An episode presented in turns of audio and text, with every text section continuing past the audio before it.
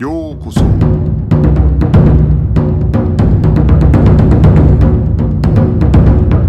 Eu sou o Gustavo e você está ouvindo o Budocast.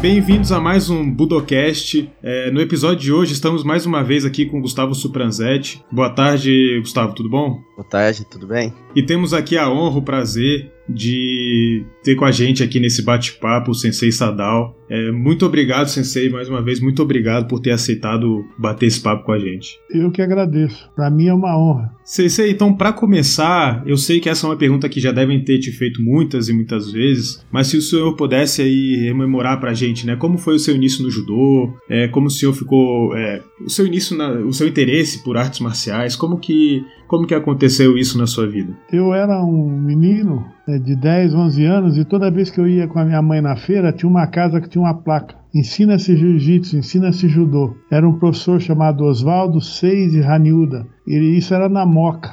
E eu era uma criança muito doente, eu quase morri duas vezes quando criança. E eu pedi para minha mãe, mãe, deixa eu aprender isso aí. Minha mãe foi falar com meu pai e meu pai foi falar com o médico que tinha me cuidado de mim, né? E o médico falou, eu ouvi pela, pela porta, deixa ele entrar, praticar, ele não vai viver muito mesmo. Ele não vai chegar até os 16, 17 anos. E o gozado é que eu, meu treino é treino. O professor tinha um cuidado especial comigo, porque já sabia que eu era uma criança doente, né? E eu fui crescendo. Com, comecei com o professor Oswaldo Seis Raniuda, que ele era formado pela Budokan, mas estava afiliado ao irmão Zono, né? Tanto é que o meu primeiro diploma eu ainda tenho, porque minha mãe guardou, que eu não guardo nada, tá lá, Associação de Judô ONU, né? E depois do professor Ranilda, fui treinar com o cunhado dele, Masaru Hirota. Também era formado pela Budokan, mas estava federado ao ONU, filiado ao ONU. Depois dali eu fui treinar com o professor Hiroshima, esse formado pela Budokan e filiado à Budokan, o professor Masayoshi Hiroshima. E em seguida com o professor Tadao Nagai, que hoje está em Recife. É uma sumidade, viu? Vocês precisam conversar com ele. Ele é uma sumidade, é uma referência. Um homem pequeno, na época tinha 59 quilos e era vice-campeão brasileiro absoluto. Só perdeu para o professor Medi. Diferença dos dois de 21 quilos. E mesmo assim foi uma luta, de acordo com que se,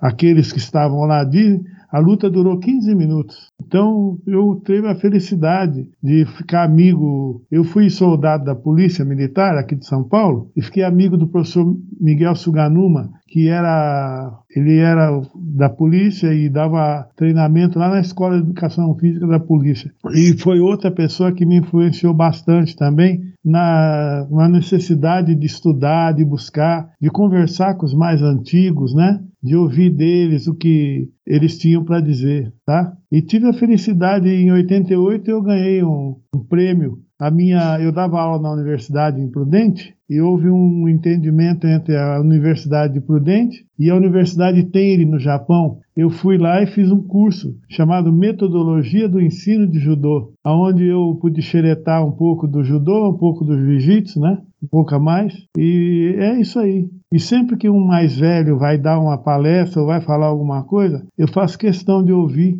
questão de de ouvir a vivência dele, a sabedoria dele, né? Isso é muito importante. Eu concordo integralmente e esse é um pouco o trabalho que, que a gente tem tentado fazer aqui. O senhor sabe que a gente teve o prazer de conversar com o Sensei Tadao Nagai. A gente já gravou um episódio com ele, conversamos longamente, aprendemos muito. Também tivemos a, a honra também de conversar com o Sensei Miguel Suganuma. Então também temos um, um episódio, tivemos a honra de ter esse episódio com ele. E de fato, assim, é, aprender com os que vieram antes, eu acredito que é uma, uma coisa própria do judô mesmo, né? O termo sensei é aquele que veio antes, né? É então... aquele que nasceu antes. Em japonês, é, sensei, você lê sensei, você pode ler sakini umareta, aquele que nasceu antes. Exatamente. Então é, é, de, eu entendo que é essencial a gente poder conhecer, né, o passado do nosso judô é, é, é importante até para a gente entender o que é o judô, né? Faz parte, eu acho, integrante do judô, esse trabalho, né, de respeito a quem veio antes, de, de ouvir quem veio antes, né. E, sensei, eu estava procurando algumas coisas aqui, né, eu acabei é, tentando ler um pouco da sua história, né, antes da gente fazer essa, essa entrevista, né, e eu acabei encontrando um jornal antigo de 1957, quando eu estava procurando sobre o sensei Hanyuda, né, em que ele fala, é, o, é um,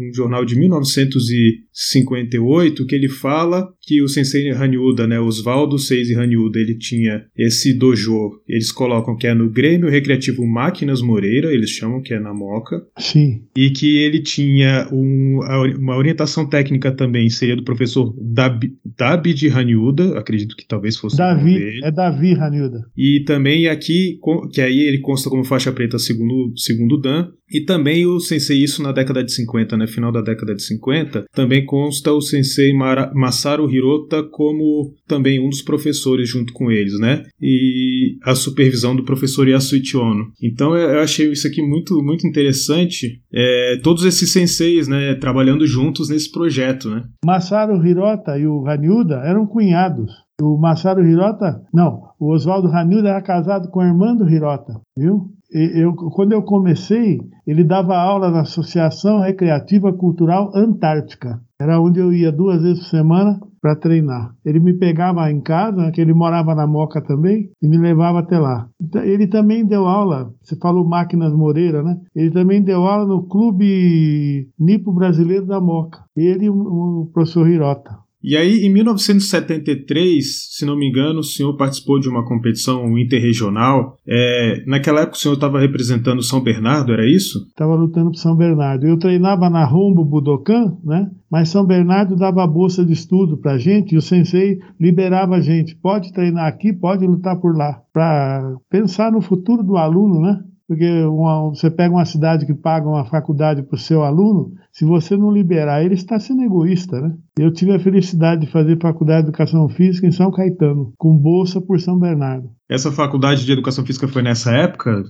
Foi. Isso da eu, década de eu entrei em 72, né? E me formei em 75. E aí o senhor foi para Mato Grosso? Eu, é, eu, eu fui para Minas, gozado. Eu tinha um sonho de me formar e sair de São Paulo para poder plantar realmente as coisas que eu, que eu aprendi para poder dar a minha, minha característica na, no, na vida de alguém, Fui para Minas, mas não, não me adaptei no, no, no Clube da Uzi Minas, com o professor Oswaldo Itikawa, meu amigo Itikawa falecido. De lá eu fui para Dourados, fiquei seis meses em Dourados, aí me chamaram para Cuiabá para dar aula na universidade e ajudar o professor Shinohara é, na academia dele. Estive lá, foi quando a família da minha mulher hoje falecida, que Deus a tenha em bom lugar, é, montou um depósito de balas e doces e estavam muita saudade da minha mulher, porque de Cuiabá a São Paulo é chão, hein? Vem embora, volta para cá.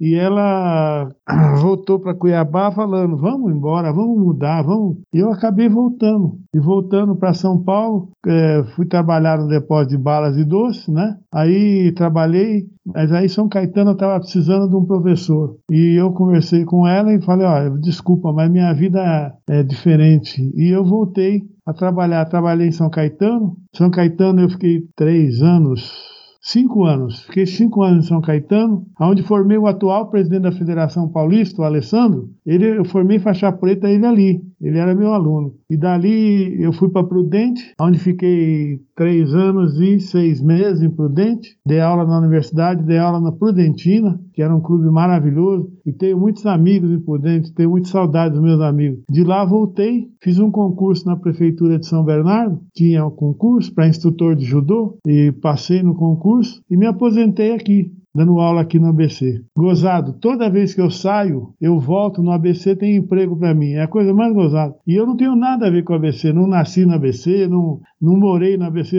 Eu só morei em, em São Caetano, na época, e em São Bernardo eu nunca morei, eu moro em Ribeirão Pires, né? Que é onde a minha conheci minha esposa. Moro aqui já há quase 24 anos. O senhor teve uma passagem ensinando no Santos também, não teve? Sim, Santos Futebol Clube, junto com São Caetano. Eu fiquei três anos no Santos. Eu ficava terça, quinta e sábado em São Caetano, segunda, quarta e sexta no Santos. Tem um aluno que dá aula lá na, no Internacional, lá na Ponta da Praia, o Pedrinho. É, meu, meu, aluno, eu formei lá em Santos. Quando o senhor chegou para dar aula no Santos, já existia um trabalho com judô lá? Ou... Já, já existia um trabalho antigo o professor tinha saído, aí entrou um professor novo, não, não se acertou bem com a diretoria, né? Foi aonde eles me chamaram. Quem me indicou para dar aula lá foi o Paulo Duarte. O pessoal estava precisando de um professor. O Paulo falou: o Sadal dá aula só três vezes por semana. Aí o pessoal do Santos veio atrás de mim. E eu fiquei três anos e pouco também lá. E aí, Sensei, é, logo depois desse período então no Santos, São Caetano, o senhor vai para Presidente Prudente, né? E, e, em que momento surge essa, essa oportunidade de ir para a Universidade de Tenri, no Japão? Eu estava em Prudente. Aí tinha um, um pastor, não sei se o nome é pastor, da igreja tem. Tem uma igreja que é dona da universidade, né? E fez um convite. Ele levou um aluno meu para lá, que se deu muito bem, é, foi muito elogiado, né? Aí ele fez um convite, deu e está fazendo um curso lá. E esse convite foi aceito entre, entre as universidades, né? Universidade Tende, Universidade oh, Unesp. Primeiro, quando eu fui para lá, era uma faculdade de educação física pertencente à prefeitura. Aí ela passou para a Unesp, a Unesp encampou essa essa escola e a gente passou junto, né? E aí o senhor ficou quanto tempo lá, mais ou menos, no Japão? Japão foram 85 dias, se eu não me engano. Sim, sim. Só que eu fui, graças a Deus, né? Eu tive bons professores. Quando eu fui, não passei vergonha, sabe? Eu fazia tudo direitinho, o Ticome, o Kame, eu tinha os fundamentos muito bem feitos, né? Então foi fácil para mim estudar. Agora, é, é, costuma-se dizer que o judô da Budokan ou o jiu-jitsu do Sensei Ryu Ogawa tinha algumas diferenças com o judô da Kodokan, né? O senhor pegou essas diferenças ainda? Ou... É, peguei. Eu, eu, por exemplo, fazia o queime de perna trançada, né? que é original do jiu-jitsu. E quando eu for, nós fomos para fazer exame na federação, para faixa preta, só tinha o queime de perna aberta. Então nós precisamos reaprender esse queime. E você sabe que é gozado, Gustavo, né? Eu, eu sou reticente quando fala judô da Kodokan, judô da Budokan. No fundo, nós somos um estilo de jiu-jitsu que se afastou da matriz, se afastou da raiz. Porque, com exceção de Oguruma e Kataguruma, tudo já tinha no jiu-jitsu. Então eu, eu sofri um pouco com o Kame e alguns nomes de golpe. E gozado, Gustavo, até hoje no Japão tem um restinho disso aí. Por exemplo, se você for numa região e fizer um coach makikomi, é coach makikomi, né? Você vai em outra região, eles falam coach otoshi. Você vai em outra região, dakikomi coach. Isso vem de estilo de jiu-jitsu. Entendeu? A diferença de nomenclatura, né? É, mas o japonês, quando fala o nome,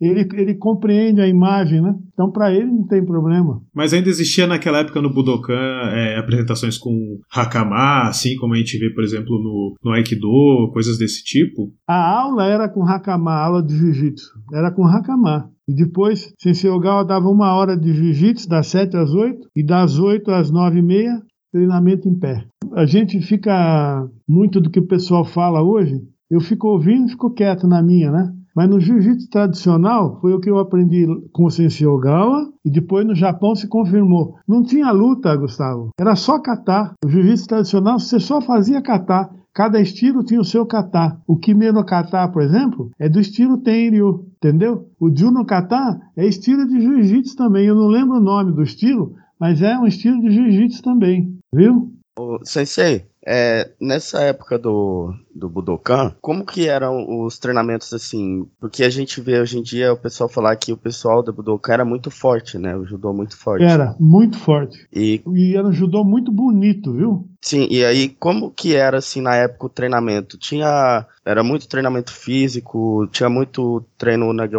tinha também o treino de Neuazá, era, era presente, como que era? Treino de Neuazá era muito pouco, muito pouco. E no treinamento físico não era forte, era mais randori mesmo. E o gozado é que o Sensei Ogawa pegava, fazia muita questão da postura, você lutar ereto, né?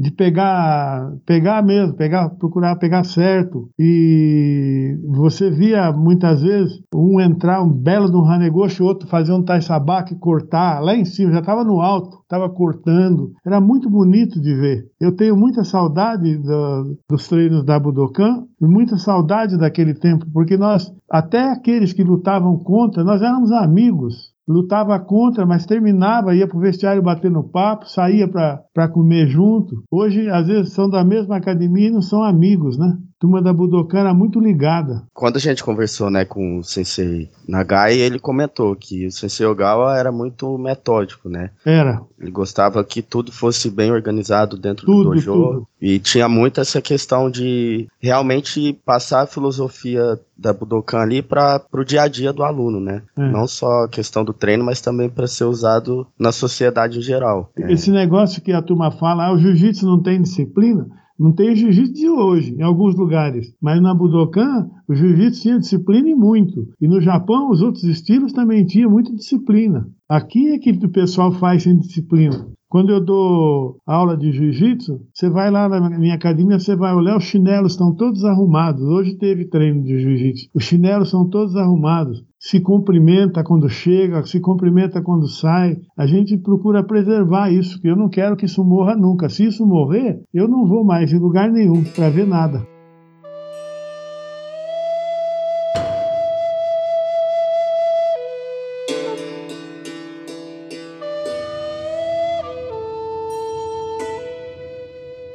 Realmente, a gente vê que em muitos lugares hoje em dia tem né, o Reiho, a etiqueta negligenciada, e também a gente vê que hoje em dia não se vê tanto mais treinamento de, por exemplo, é, como andar no tatame ou a treinamento de fazer base, que é primordial, né, dentro do judô. É. E também do jiu-jitsu. Antigamente, é, esse treinamento, né, de de aprender a andar, o treinamento de base era bem, bem forte também. Se você jogar todo treino, a gente fazia postura. Shisei. Todo treino tinha Shisei, tem a postura. Kamai no kata. É, chokuritsu, é, Shizentai, Migi Shizentai, Hidai Shizentai, Jigo Hontai, Migi Jigotai, Hidai Jigotai. E a gente usava o nome antigo, antigo no, no, no jiu-jitsu antigo, o nome não era é, Jigo Hontai, de, nem, nem Jigotai, era Itimonde. Itimonde, Migi Mai Itimonde, Hidari Mai Itimonde, né?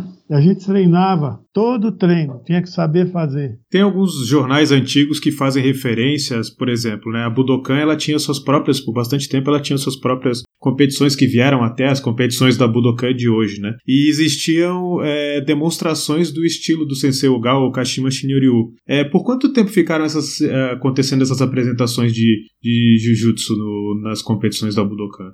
Teve algum momento que isso acabou parando de acontecer? Acabou, já não tem mais. Faz tempo que não tem mais. Em 1970, mais ou menos, já não tinha mais. Já não se fazia mais. O, tem uma coisa ruim que aconteceu e acontece, o pessoal começou a, valorizar só a competição e foi se deixando essas coisas de lado, né? Por exemplo, no nosso treinamento era normal, você errava um golpe, dava uma canelada, você já, ô, oh, gomem, gomem, né? Desculpa, desculpa, o outro já é, respondia, é, como é que é, dai jobo, dai jobo, não foi nada, não foi nada, né? E não, não tinha, tinha que pedir desculpa. Se fizesse uma grossura, você tinha que pedir desculpa, né? E isso se perde. Hoje não se vê mais. Tinha uns que falavam esque, também é, é, desculpa, não é muito usado esse termo. E o gozado, Gustavo, é que no Japão eu falava as coisas, às vezes o pessoal olhava para mim, os velhos, né? Aonde você aprendeu isso? Por quê? Isso é do meu tempo.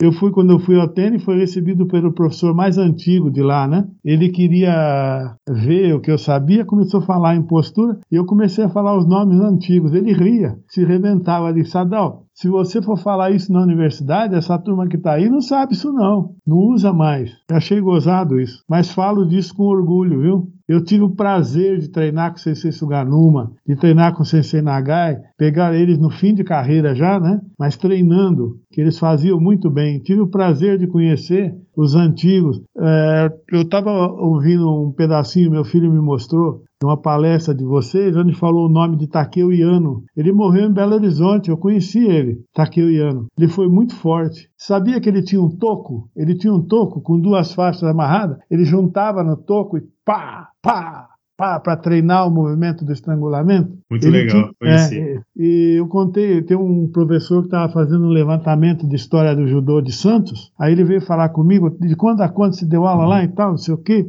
Eu contei para ele, o pai do Ratiro, filho do Sensei Ogawa, Sensei Matsu Ogawa, deu aula em Santos uma época, né? Mas como a turma, ele já não treinava mais, que ele estava machucado, como a turma foi ficando muito forte, ele recomendou o Takeo Yano. O Takeo Yano deu aula em Santos também.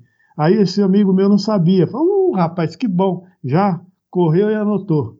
Takeo Yano. Takeo Yano, ele deu aula em vários lugares, né? Eu lembro que ele chega no norte do país, ele chega a conhecer o Mitsui Maeda, né? E ele se muda para o Rio de Janeiro para uma... É, eu não lembro se a gente chegou a falar isso no, no episódio que a gente eu não sei exatamente qual é o episódio que a gente falou sobre o Takeo Yano, mas ele se muda para o Rio de Janeiro é, no início da década de 30 por uma função na Marinha. E aí depois ele começa, ele se muda para Minas Gerais, ele começa a se mudar para vários lugares, né? Ele não parava muito em um lugar só, né? É, mas a história do Takeo Yano é, é, é, sensacional, assim, é uma dessas histórias do, do nosso judô que eu acho incríveis, assim, dessa eu diria até um espírito aventureiro, né, que eu chamaria, né? Vou contar uma coisa para vocês, se vocês souberem bem, se não souberem, vão xeretar, porque eu não tenho mais onde xeretar. Tinha um japonês, ele estava, se não me engano, se não me engano, na Polônia. Ele foi dar aula na Polônia, né? E tinha um navio brasileiro lá, e ele queria vir para o Brasil nesse navio. Aí o comandante falou: Eu deixo se você ensinar minha a, tripulação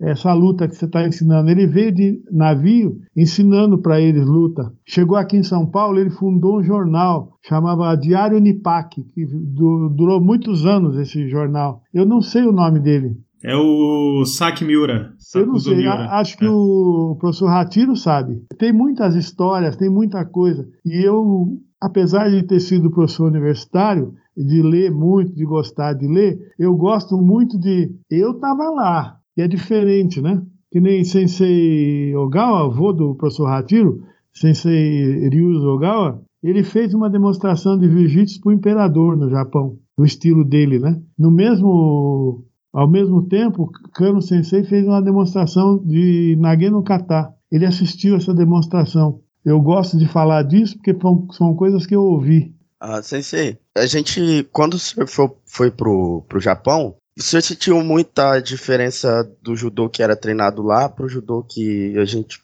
que você conhecia aqui no Brasil ou não tanto? Porque a gente sabe que é, na época a comunidade japonesa no Brasil era muito grande, né? É grande e o judô era muito forte também, né? Tinha essa diferença entre o, o treinamento de lá e o daqui?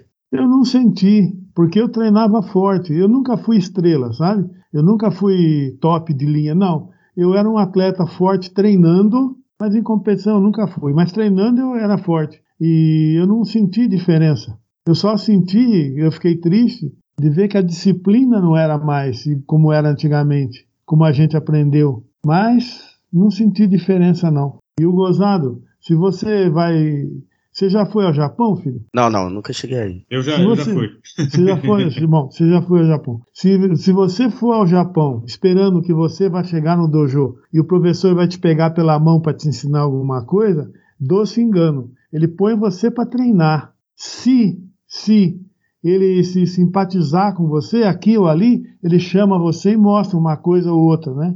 Mas vai treinar, conversa lá e vai treinar. Então, é, eu me dei bem. Só fiquei um pouco, assim, estranhei um pouco o negócio da disciplina. Porque eu fui treinar, eu ia na universidade, eu fui treinar num colégio também para ver como é que era o judô colegial, e fui treinar no ginásio também para ver como é que era o judô. Eu me espantei de ver meninos de 13, 14 anos, tudo faixa preta. Lá é muito mais fácil pegar faixa preta do que aqui. Eu tive uma aluna que era daqui de São Bernardo, e ela teve a chance, ganhou uma bolsa, foi fazer o colégio no Japão. E passou pouquinho tempo, eles promoveram ela a faixa preta. O professor, quando o professor tem prestígio, ele escreve para a Kodokan, a Kodokan manda o diploma. Aqui nós fazemos uma questão de tanto de um exame e tal, não sei o quê, mas lá, para alguns tem, para outros não.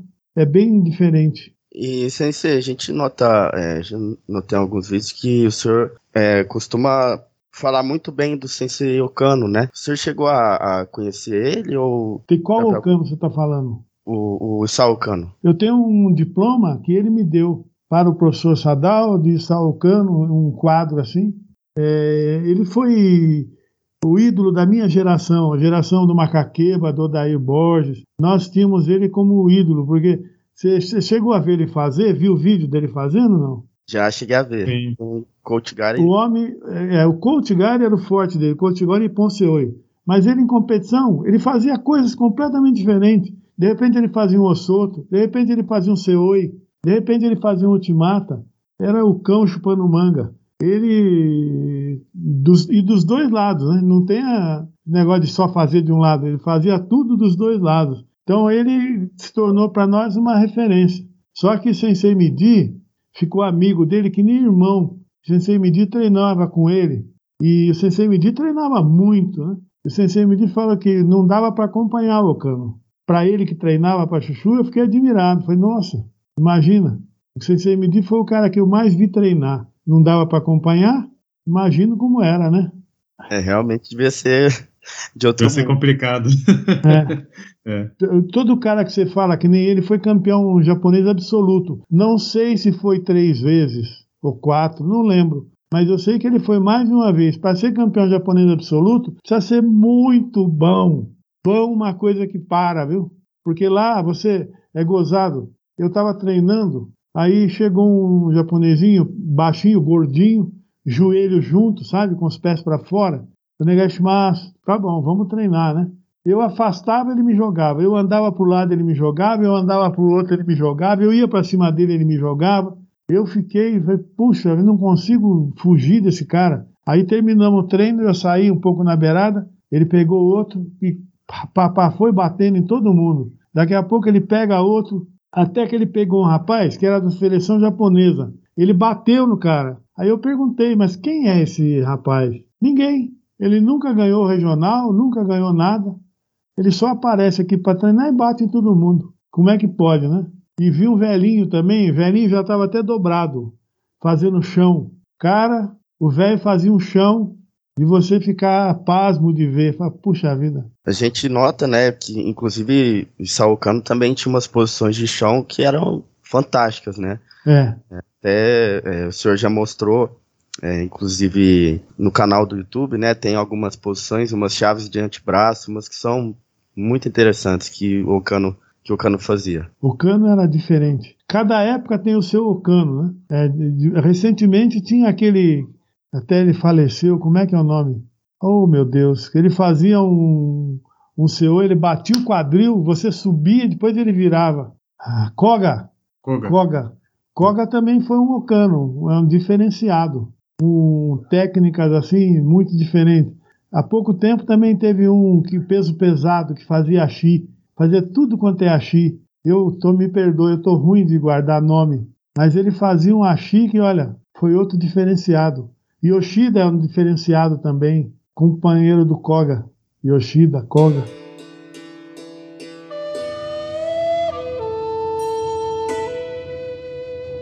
Uh, sensei, uma coisa que eu queria te perguntar é que Bom, antigamente é, era muito mais treinado, né, do que hoje em dia o, o Goshin Jutsu, né?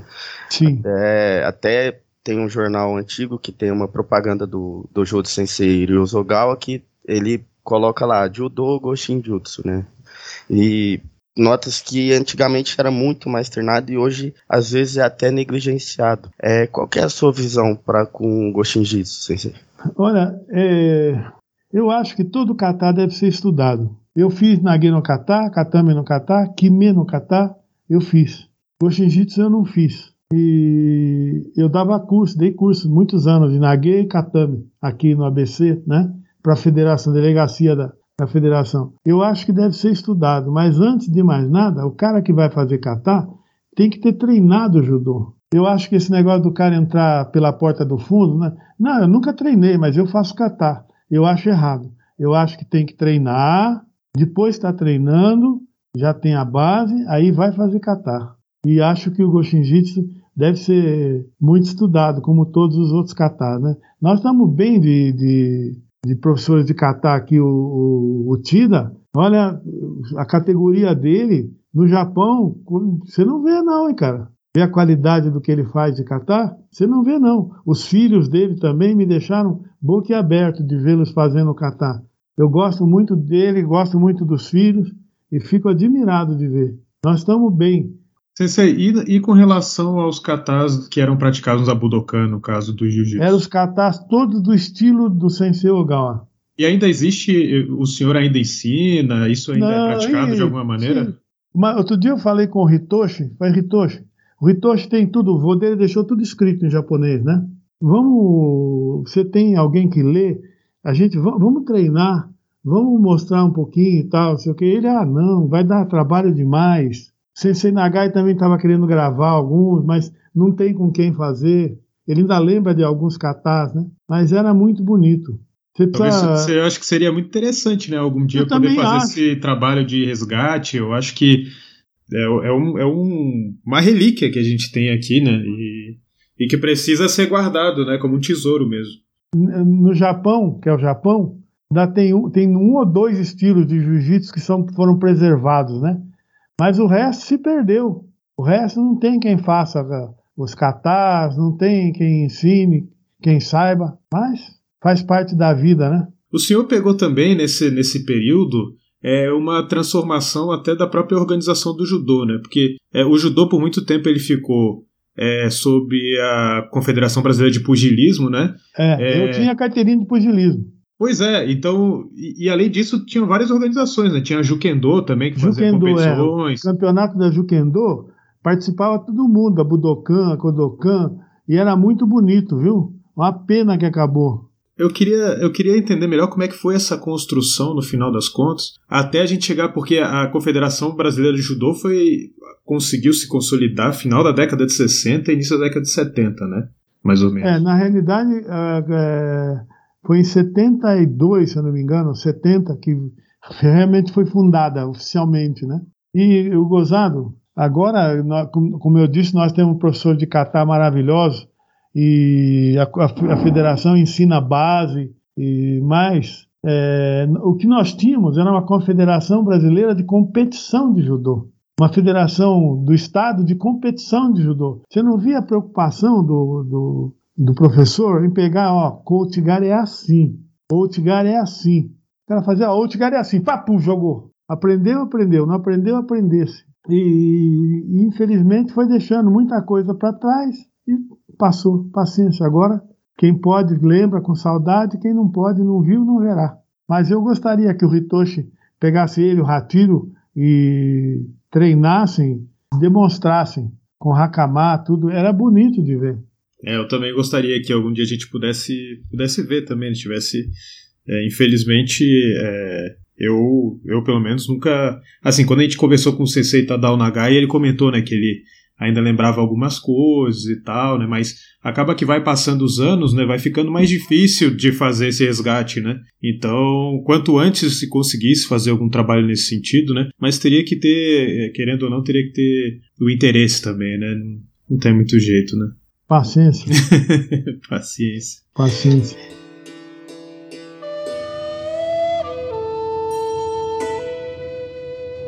Como é que era a relação do, do pessoal do judô de São Paulo e do pessoal do judô no Rio de Janeiro nessa época? Né? No Rio de Janeiro existia uma filial da Budokan que era o Augusto Cordeiro, né? Sensei Augusto Cordeiro. Augusto Cordeiro era Budokan, o pai do Chuno Mesquita, Mesquita era Budokan, Rodolfo Irmani era Budokan, o Sensei Midi vinha para o campeonato da Budokan e tinha algumas outras pequenas também vinham para o campeonato da Budokan.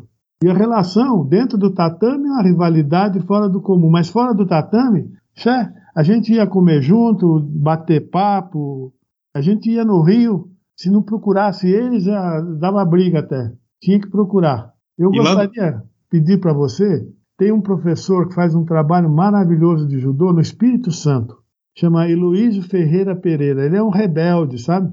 Ele já, ele já era para ser nono grau e ainda é terceiro grau, porque não concorda com uma coisa, ele fala, ele briga pelos atletas. Ele você deveria entrevistar, porque ele classificou em diversas competições e era muito forte. Professor Heloísio Ferreira Pereira. Não sei nem que lugar que ele está do Espírito Santo, mas é uma pessoa maravilhosa. Com certeza. Se, se a gente assim que tiver oportunidade, se o senhor puder fazer esse, esse meio de campo aí pra gente conseguir falar com ele, seria um prazer, sim. Me conta uma coisa, quem foi que bolou isso que vocês estão fazendo? Fui eu. Parabéns. Obrigado. É, a ideia, a ideia como eu falei pro senhor, assim, eu, assim, eu sempre gostei de, de estudar a história do, de artes marciais, principalmente do judô, né? Do judô, do jiu-jitsu, né? Principalmente por causa dessas questões, né? Por exemplo, para mim, essa é, que não vivi essa época, né? Poder conhecer, por exemplo, né, os katas do jiu-jitsu do Kashima Shinryu, assistir mesmo, né? São, são, são coisas assim que eu acho que seria incrível de ver e, e às vezes, assim, eu não sei se é uma impressão errada que eu tenho, né? Mas eu acho que às vezes não se dá um tanto valor a esse tipo de coisa, né? O judô ele vai se tornando mais competitivo. Eu vejo que há uma importância do sucesso competitivo, né? Mas esse resgate do, do judô é uma coisa que, que eu acho é como eu falei desde o início, né? Eu acho essencial para a gente poder entender, né? Que até para a gente não perder esses, esses elementos que a gente tem, né? Assim, às vezes eu leio alguns jornais antigos, né? Eu vejo no, nos campeonatos da Budokan, é, eu vejo, por exemplo, né, é, no jornal falando que o, o sensei Tadao Nagai fez, por exemplo, né? Diz de algum evento da Budokan e fala que o sensei Tadao Nagai fez uma demonstração do kata do Kashima Shinryu, né? E aí eu penso, poxa, como seria legal se a gente pudesse pudesse, é. pudesse eu, ver isso num evento, de repente. É, quero pedir antes desculpa. Do... Falei só do, do, do o Tida, né? Ele e o Luiz, parceiro dele, é outro executante maravilhoso. São eles que fazem o catar aqui, né? E, e, graças a eles ainda vai se preservar muita coisa. Eles ensinam Gokyo, ensinam Renraku, Renkawaza, ensinam Kaesho Aza, né? Ainda vai se gravar muita coisa, porque se não tivesse gente da qualidade deles ensinando, muitos dos golpes também seriam perdidos, né? Porque são golpes que você não faz no dia a dia, não estuda, né? Mas nos cursos tem que estudar.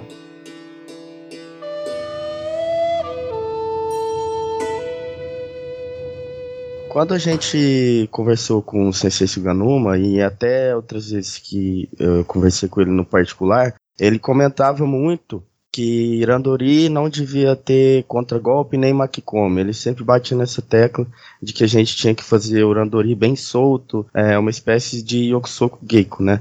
Que ele Yakusoku Geiko. Isso, falava muito. E assim, qual que é a, a visão do senhor em torno disso? Como é, você acha que deve ser mais treinado, deve ter dar, deve se dar mais importância a isso ou não? Ou, ou a gente deve treinar é, realmente um Randori mais pesado? Ou o quê? Porque a gente vê que hoje em dia falta muito esse tipo de treino e tá cada vez desaparecendo mais também é, o Ticome, né, dentro dos dojos. A gente tá vendo é, cada vez uma menos. Pena. Uma é. pena, porque o Ticome é a forma do golpe, né? Sim. E eu acho que Makikomi, tá, aquele Makikomi horroroso, né, se vê, não deveria ser feito mesmo. Não deveria poder fazer. E contra golpe, tem alguns que eu acho que devia brecar, outros não outros eu acho que deveria fazer. Você já viu quando o cara escapa bem do ultimata, por exemplo? A gente fala ultimata Sukashi, né? Sim. Tem gente que faz aquilo bem e vai e encaixa da Yotoshi. Shozawa era mestre nisso. Aquele é um contragolpe lindo. Ou então a pessoa está fazendo um ogoshi em você e você sai fora o quadril e encaixa nele. Chama o tsurigoshi. Aquilo também é bonito. Devia deixar fazer, mas paciência. É, é, é, a gente vem notando, né, que é, o judô tá ficando cada vez mais bruto, né? Tá muito disputa de força e é. menos técnica, né? Judoguis são tão super fortes e o pessoal tem uma pegada parece um alicate, né? Mas o, você vê o campeonato é briga de pegada, briga de pegada, briga de pegada, aí de repente sai um golpe. Quando sai, né? E eu gozado, eu não me envergonho de falar para vocês, tem golpe que às vezes eu vejo, eu não sei o que é. Eu não sei como é que podia classificar. E olha que eu vi golpe, hein? E existe uma atualização constante também das regras que vai também criando essas alterações, né? Então hoje a gente tem. É, acho que o, o caso mais, mais conhecido são aquelas técnicas, por exemplo, o Kataguruma, que faz parte do Nagi no Kata e as regras atuais já não, não, não pode mais fazer nenhum tipo de pegada na calça. E agora nas últimas regras, por exemplo, é, tinha aquele é, Seoi que o pessoal acha que chama de Seoi coreano, Seoi reverso, que também foi banido, né? Aquilo lá tem que ser banido mesmo. Você joga o cara de cabeça no chão, você não dá opção para ele de queda. Agora, o gozado, sempre teve Kataguruma no Japão, né? Sempre teve Kibisu Gaeshi, sempre teve Kutiki Kaoshi. Mas, lá, o lutador aprende que aquilo é um recurso, de repente ele usa. Agora, quando estava aberto, o que, que a gente via? Tem um lutador que só lutava fazendo aquilo. Não, mas a regra permite, ele ia no pé, ele ia no pé, ele ia no pé.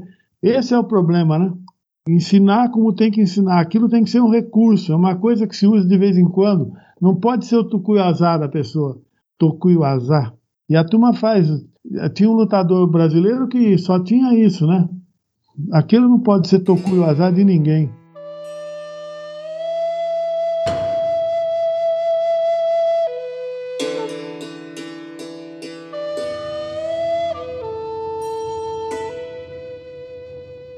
Eu queria que o senhor falasse um pouco. Eu, sei, eu, eu, vejo alguns vídeos do senhor, eu vejo que o senhor tem bem essa questão de, de olhar para o judô com, de uma maneira mais ampla, né? O judô que ele se aplica na vida, né? O senhor tem como, vamos dizer, dar uma mensagem, falar um pouco sobre a sua visão do que é o judô e o que é esse judô que vai, que, que vamos dizer, transborda para além da prática no dojo para nossa vida, para os nossos ouvintes aqui do, do, do Budocast? É, eu falo que nós perdemos o rumo, né, na realidade. Por quê?